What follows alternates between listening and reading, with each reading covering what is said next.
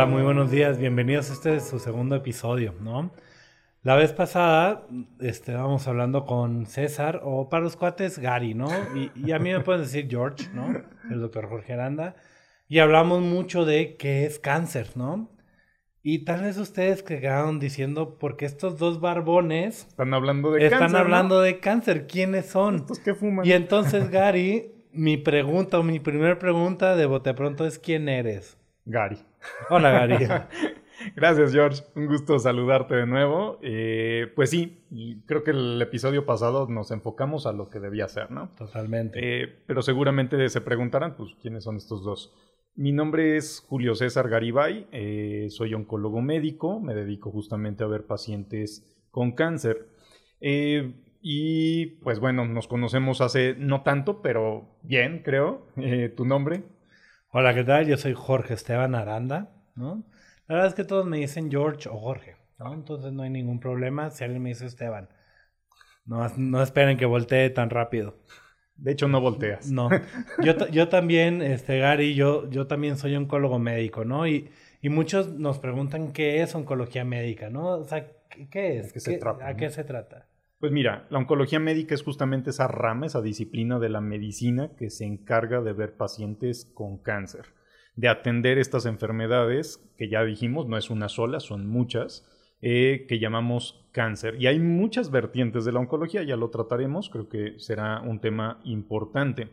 Pero también es importante saber cómo se forma un oncólogo, ¿no? O sea, cómo llegamos a este punto. Eh, si nos puedes contar algo de tu historia. Justo antes del capítulo es que estábamos platicando, que me siento un poco viejo, aunque, aunque no, o sea, la barba lo esconde, pero... No tanto. Yo empecé la carrera de medicina en 2005. Voy a cumplir 18 años de haber empezado la licenciatura. ¿Dónde estudiaste, George? Yo estudié en la Ciudad de México, en la Universidad Panamericana. Y son seis años de preparación simplemente para salir por la puerta y que te digan... Doctor. Eres un médico general, ¿no? O doctor, ¿no? Para los cuates doctor, o, doctor, el doc. el doc. El doc, el clásico doc, ¿no? Entonces, para empezar, este, este tramo es la licenciatura de medicina, ¿no? Y al momento de salir de, la licenciatura, pues tú también te tocó, tienes que elegir qué es lo que quieres hacer, ¿no? O sea, todavía estudiar más, ¿no? Y te tienes que empezar a derivar a qué si pediatría, qué si cirugía general, ¿no? Ginecología, guácala, perdonen a mis amigos Perdón los a mí no me gusta, o medicina interna, ¿no? Y en medicina interna entras y empiezas a hacer pues no sé, dos, tres, cuatro años de medicina interna. Así es. Yo hice dos. ¿Tú cuántos hiciste? Yo hice cuatro años de medicina interna. Eh, me gradué primero de la Universidad de Guadalajara. Soy de allá, soy oriundo de, la Perla Tapatía, orgullosamente. Eh, estudié en la Universidad de Guadalajara y después estuve cuatro años en el Instituto Nacional de Ciencias Médicas y Nutrición, Salvador Subirán, eh, haciendo medicina interna. Como bien dices, es como el paso inicial para luego ir a oncología médica, que ahorita explicaremos esa diferencia, ¿no? Oncología médica, también estuve ahí en el Instituto Nacional de Nutrición. Eh, cuéntanos, Jorge, ¿cuál fue tu camino de manera paralela? Pues fíjate que una vez que salí de la, universidad, ya es aquí, es horrible México, porque tienes que hacer un examen, ¿no? Es complicado. Y tienes que competir contra otros 30 mil o 35, 28 o los miles de personas que también quieren hacer lo mismo que tú. Y con muy buenas capacidades. Y con muy buenas capacidades, totalmente, ¿no? Y entonces entras a un programa de residencia. Yo hice mis años o mi tiempo de condena, como llaman también, Cumpliste de medicina interna. Yo hice dos años en el hospital universitario en Torreón, Coahuila. ¿Por qué Torreón? porque se acerca, se acerca mucho. Yo soy de Sonora, ¿no? Y y hablo directo y, no tengo pelos en la lengua, como dicen por ahí. Sí en la cara, pero no en la... Exactamente, ¿no? Y entonces, este, pues dije, se parece mucho a Sonora, pero pues es un poquito diferente. Y me la pasé a todo dar, comiendo gorditas, ¿no? Yendo ahí al palenque y, y conociendo todo lo que es la laguna, ¿no? Claro. Pues, ¿y después a dónde fuiste? Saliendo de Torreón, este, justo te tienes que derivar, ¿no? Llamamos nosotros derivar. Cuando antes de terminar la especialidad decides irte por alguno de los brazos, ¿no? Si medicina interna es el tronco del árbol, los brazos son cardiología, dermatología, neumos, o sea, varias subespecialidades, ¿no? Y dentro de, de estas subespecialidades está oncología médica. Yo hice oncología médica en el Hospital Médica Sur en la Ciudad de México. Y fueron otros tres años de preparación. Ok. Y yo sé que después de eso seguiste preparándote. Totalmente, pero antes de eso, ¿tú dónde hiciste oncología médica? Yo hice oncología médica también en el Instituto Nacional de Nutrición, los tres años correspondientes. Eh, después de eso estuve una estancia ahí en... Oye, en nutrición cruzando la calle de la puerta principal había una esquina donde había quesadillas. ¿Sigue estando ese puesto? Hasta la última vez que fui, sí, son geniales, ¿eh? Los chilaquiles de ahí enfrente. bueno, después del, breviario culinario, no, sí, son geniales. ¿eh? La linterna, saludos a la linterna si nos escuchan por ahí. Son geniales los chilaquiles de ahí. Este, me salvaron más de una vez de una posguardia, ¿no? Pues bien, después de esa formación que dices, que pues sí es, larga, puede ser tediosa, pero siempre enriquecedora, eso es cierto, y pues de alguna manera nos forma para lo que ahora nos dedicamos, ¿no? Eh, después de eso estuve en el Instituto Nacional de Enfermedades Respiratorias haciendo una alta especialidad en oncología torácica, es decir, cáncer de pulmones como lo que más me apasiona, es como el tema que me gusta más leer y atender. Yo sé que también seguiste después de oncología haciendo cosas. Cuéntanos. Ya no en un hospital, sin embargo, este, acabamos de terminar el año pasado, pues un diplomado en biología molecular del cáncer, ¿no? Aquí en la Universidad de las Américas Puebla, ¿no?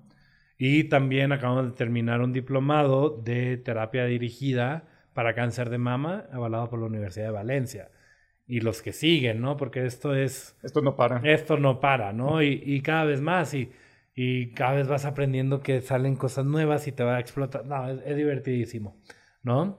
Pero siempre es padre ir aprendiendo e ir renovando conocimientos porque como comentamos en el capítulo anterior, cada vez vamos encontrando mejores tratamientos, ¿no? Más tratamientos, vamos encontrando cuál es ese switch o esa instrucción alterada y tenemos que actualizarnos, ¿no? No nos podemos quedar con tratamientos de hace pues ni siquiera hace dos, tres años, iba a decir 50 años con la quimio, no. Pero ya tenemos tratamientos de 6, 7, 8 años que se están volviendo un poquito obsoletos, ¿no?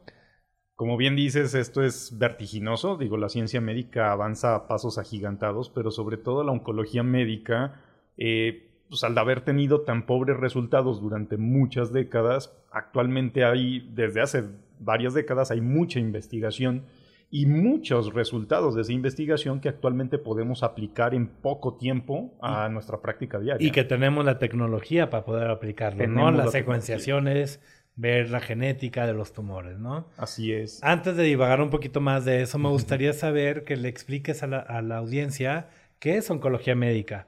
Porque digamos que es el tratamiento del cáncer, pero la verdad es que no tratamos todos los cánceres. Y sobre todo no podemos tratarlos solos. Creo que eso es importantísimo. El decir que eh, un solo especialista puede hacerse cargo de todo un caso, la verdad es que es bastante egocéntrico, no, no aplica y es nada práctico, no funciona. Sí, somos muy orgullosos, pero egocéntricos no tanto. ¿No tanto?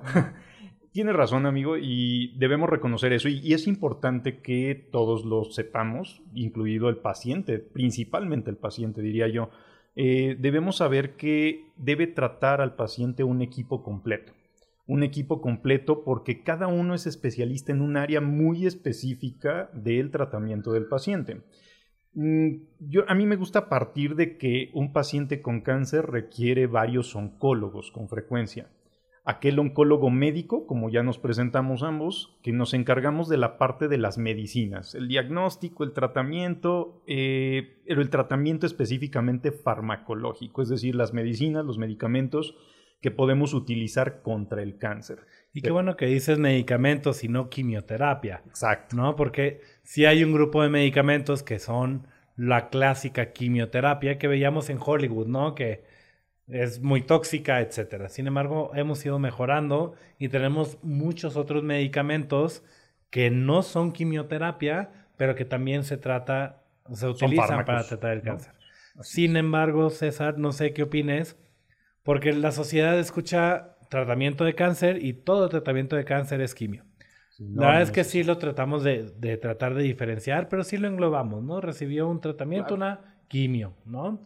Para que no se asusten, pero no todas las quimios son quimios. Sí, no, hay, hay distintos fármacos y trataremos de dilucidar esto poco a poquito, pero creo que es importante el, el disecar, el, el especificar que hay distintos tipos de especialistas en el área de oncología. Ya decíamos, oncología médica, es a lo que nos dedicamos ambos. Como tumores sólidos, ¿no? tumores sólidos, es decir, sí, lo hematológico generalmente lo dejamos al hematólogo. Sí, porque de repente llegan las, las interconsultas para leucemia, linfomas, mieloma múltiple, y estas son enfermedades que sí son cáncer, o sea, sí son enfermedades malignas, pero como no hay un tumor, que, que lo platicábamos en el, en el capítulo anterior, no nos corresponde tanto como oncólogos médicos darles un tratamiento. Digo, puede, puedes saber quizá lo general, pero la experiencia creo que, por lo menos en mi caso, yo prefiero apoyarme de un especialista en el área que es un hematólogo. Un hematólogo. Entonces, parte también del, del equipo, vamos a tener hematología, ¿no? Sí, sí.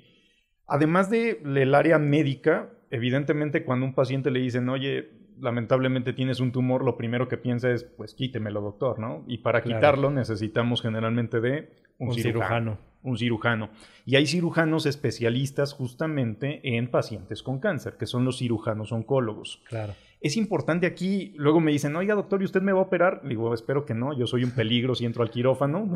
yo, yo le digo que lo último que operé fue un conejo en 2007.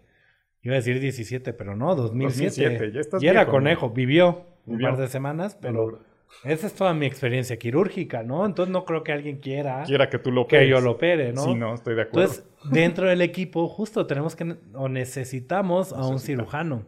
Y no solo para hacer una cirugía de remoción completa del tumor, porque hay muchos tipos de cirugía. Y para poder empezar o para poder dar inicio al tratamiento de un paciente con cáncer es definir qué cáncer, ¿no? Claro. Y una forma de hacerlo es que un cirujano tome una biopsia excisional, entre a quirófano, quite un cacho y, este, lo mande, y a, analizar, lo mande a analizar, ¿no? Y, ahí entra otro eslabón en importantísimo, importantísimo del equipo, que es el patólogo. Pero ¿solo se puede hacer biopsias mediante cirugía? No, hay muchas maneras actualmente de hacer biopsias. Antes necesitabas que el cirujano abriera al paciente una laparotomía, tomar un pedazo de hígado. Mm, se acaba la cicatrización. Y eso no retrasaba el tratamiento. Totalmente. En realidad ahora hay otros muchos métodos de mínima invasión para poder tomar una biopsia o para poder incluso hacer tratamientos. De eso nos apoya el radiólogo intervencionista o incluso el cirujano con métodos de mínima invasión. Es decir, hay muchas maneras. Pero ubiquemos bien, cirujano oncólogo y radiólogo intervencionista que nos Dos apoya especialidades totalmente diferentes. E importantísimas. Y eh, como bien decías, necesitamos un patólogo para que analice ese pedacito, esa biopsia es un pedacito del tejido que está enfermo y alguien lo tiene que analizar al microscopio. Y la verdad es que yo si me asomo al microscopio lo que suelo ver es como un monet, ¿no? como muchos puntitos y nada más. Sí, sí. Y de repente dices, pues está rosita y morado, pero si te acuerdas... Es bueno o malo, ¿no? Exacto, ¿no? Si te acuerdas de la, de la carrera, pues lo tienes que pintar, ¿no? No, no se ve rosita y morado el tejido, lo, lo pintan, ¿no? Y eso lo hace el patólogo. Claro. Hasta ahí llega mi conocimiento. A mí me cuesta trabajo distinguir rosa y morado, entonces necesitamos un patólogo. Es que eres hombre, qué bueno. Desde luego. Sí, 16 colores nada más. 16. ¿no? Oye, pero, pero siempre pensamos en el equipo multidisciplinario para el tratamiento del paciente con cáncer en médicos, doctores, doctoras, ¿no? Que tienen alguna especialidad o su especialidad. Sin embargo, creo que no podemos dejar de lado todas esas personas que nos ayudan a tratar pacientes con cáncer. ¿no? Necesitamos. Necesitamos mucho, digo, tu esposa es nutrióloga y una gran nutrióloga, y a veces necesitamos a alguien que le diga al paciente es que tú tienes que comer esto y esto y esto, ¿Y por qué lo digo? Porque una de las principales preguntas que me hacen en la consulta es, doctor, ¿qué puedo comer? ¿No? Y a lo que yo le respondo, puedes comer de todo, porque en realidad no hay una contraindicación, una restricción. Sin embargo, cada paciente es diferente. Y como le digo al paciente, yo necesito a alguien especialista en nutrición para que te oriente un poquito más. ¿Por qué? Porque si alguien te orienta en qué puedes comer, yo puedo, en lugar de orientarte en ese punto, puedo tomar ese tiempo, porque el día tiene 24 horas, para orientarte en el tratamiento y explicarte las reacciones adversas que puedes llegar a sentir. Entonces, ese es un ejemplo de cómo funciona el equipo multidisciplinario, ¿no? Y además, digo, nutrición sigue siendo personal de la salud. No sé tú qué opinas. A mí, trabajo social creo que es el, las personas que más ayudan en el tratamiento del cáncer. Eh, lo que mencionas me parece súper relevante. Necesitamos personal de la salud que no está directamente enfocado en cáncer, ven otras muchas patologías, eso es cierto, pero son fundamentales en la atención integral del paciente con cáncer. Ya lo mencionabas como ejemplo, nutrición. Hay pacientes oncológicos que requieren eh, tratamiento nutricional de manera muy dirigida y personalizada. Pacientes que requieren una gastrostomía, una sonda, suplementación muy dirigida. Simplemente el tratar de ir quitando mitos, que en su, en su momento creo debemos abordarlo, ir quitando mitos sobre alimentos y el cáncer. Ya lo platicaremos. También necesitamos soporte psicológico. Claro necesitamos un psicólogo o alguien eh, especialista en el área de la salud mental, psiquiatra, que pueda tratar a un paciente con el diagnóstico de cáncer. Simplemente, Porque al final es un duelo, ¿no? O sea, pierden la, salud. Es perder un duelo. Más todo el tabú que implica la palabra cáncer, la palabra es un estigma horrible. Entonces necesitamos también especialistas en salud mental. Ya mencionabas tú, trabajo social. Necesitamos quien ayude a ver las condiciones sociales de cada paciente y que muchas veces son determinantes para que pueda o no pueda recibir tratamiento. El trabajador social necesitamos que se ponga las pilas y nos ayude a navegar a ese paciente en las consultas que requiere y en los tiempos que requiere. Necesitamos odontólogos, porque también tenemos tratamientos que pueden afectar la salud este, eh, oral necesitamos también de personal administrativo, de fisioterapeutas. No te olvides de las enfermeras. Enfermeras son fundamentales para nuestra atención. Base angular, piedra angular, enfermería. Yo no puedo canalizar una vena, necesito por favor enfermeras que puedan hacerlo de la manera. Y no solo eso, ¿no? También enfermería hace mucho de ese acompañamiento. Acompañamiento del paciente, preparación de medicamentos en muchas ocasiones la administración de medicamentos que son súper complejos en nuestra, en nuestra área, en el área quirúrgica ya no se diga, es un área muy, muy específica de la enfermería. Necesitamos, somos, mejor dicho, somos muchos los que conformamos este equipo, que eh, puede atender a los pacientes con cáncer. Nos brincábamos algo fundamental y es el otro oncólogo, ¿no? Hay otro oncólogo también que muchos de nuestros pacientes necesitan, el especialista en radioterapia. Claro radiooncólogo, que son lamentablemente todavía escasos en nuestro país, son, son pocos y son sumamente necesarios.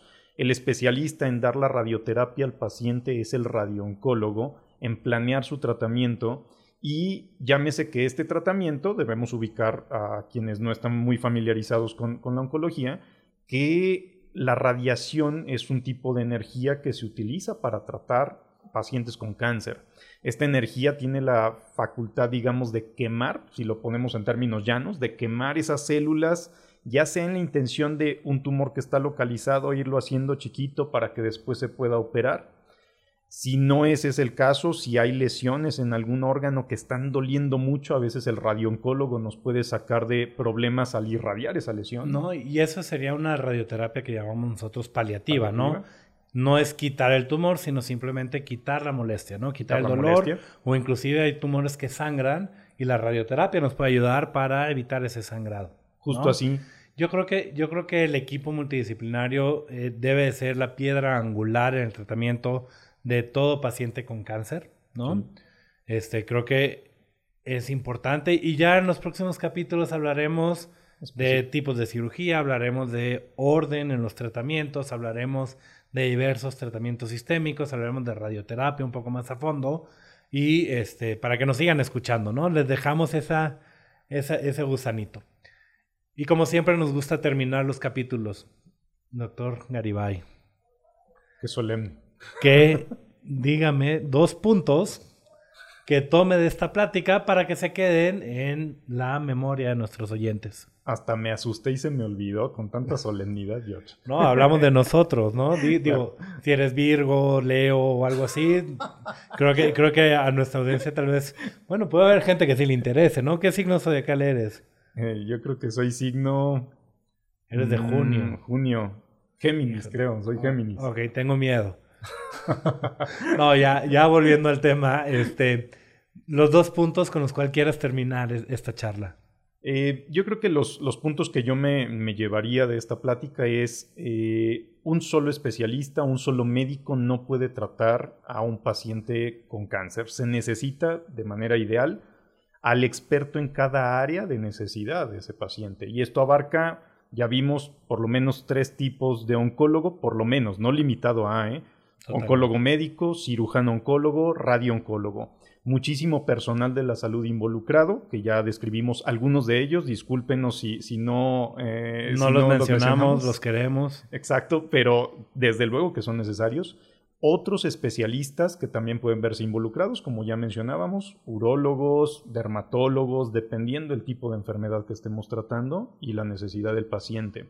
Entonces, equipo multidisciplinario y sobre todo entender que la oncología tiene distintas ramas cirujanos que se especializan en, se especializan en cirugía oncológica, internistas que se, que se especializan en oncología médica, como ejemplo meramente. Creo que ese es el punto que yo me llevo. Y el otro es comunicación. No solo somos muchos, sino debemos estar muy bien comunicados y coordinados para que la atención del paciente sea lo más fructífera y benéfica para él posible. Totalmente, y, justo ese punto de la comunicación, nada más para expandirlo como conclusiones, generalmente en estos equipos multidisciplinarios es el oncólogo, ya sea oncólogo médico, oncólogo quirúrgico, radiooncólogo, quien toma la cabeza del equipo, ¿no? Sin, o sea, sin dejar al lado a las manos, a los pies, o sea, sigue siendo el mismo cuerpo, ¿no? O sea, sigue siendo el mismo barco, a mí me gusta pensar que a la cabeza del equipo siempre está el paciente. Desde luego. ¿No? La preferencia del paciente. Sin embargo, el primer ayudante, ¿no? El capitán es el paciente y el, ¿cómo le llamas? Admirante. Su timonel. su timonel o el, el segundo al mando generalmente es un oncólogo. Sobre todo por la enfermedad. Sobre todo por la enfermedad. Sin embargo, también especialistas cardio, nefro, no se nos olviden ellos. No, no, no. Por último, este, recordar que no, no es un camino fácil. Convertirte en oncólogo y oncólogo médico son años y años y años de preparación. Este, no, aunque nos veamos jóvenes, ya no, somos tanto. y, y, eso me llevaría a la conclusión, ¿no? Generalmente este equipo multidisciplinario tiene que estar construido con especialistas y gente que sigue preparándose, ¿no? O sea, la preparación, tanto previa como la futura, es lo más importante para poder tratar a un paciente con cáncer. Claro. Mm, mención especial, mencionaste tratamiento paliativo, ya lo platicaremos en su momento, yo creo que es un tema importantísimo a tratar. Especialistas en cuidados paliativos y medicina del dolor son parte fundamental de nuestro equipo, se nos había olvidado, pero siempre están ahí. Claro. Y como bien dices, esta, la formación es, larga, es ardua, se requiere de mucho empeño. La verdad es que mi reconocimiento, y creo que no solo hablo a título personal, sino también del equipo que conformamos, eh, nuestro reconocimiento a nuestros colegas que se empeñan día a día en mejorar para bien de los pacientes. Eh, finalmente, Jorge, creo que estaría padrísimo si nuestra audiencia, si, si ustedes se animan y quieren preguntarnos algo, que tratemos algún tema en específico, creo que pudiera ser de buena dirección para lo que nos gusta hablar, ¿no? Qué bueno que lo dices. ¿Dónde te podemos encontrar, Gary?